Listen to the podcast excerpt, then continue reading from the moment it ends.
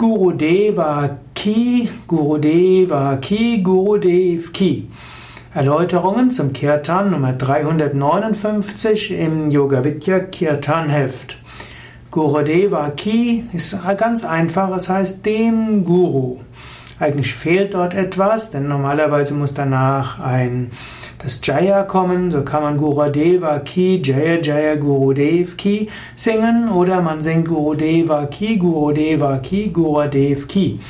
Ki äh, drückt den Dativ aus, das heißt dem Guru. Das heißt einfach, ich widme dem Guru all mein Leben, ich widme dem Guru all mein Streben, ich widme dem Guru all mein Dienen.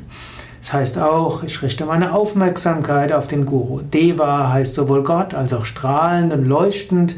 Ich richte mein, ja, all mein Tun, all mein Denken, all mein, all mein Fühlen auf den Guru, auf das Licht des Gurus, auf das, was mich zum Höchsten führen will.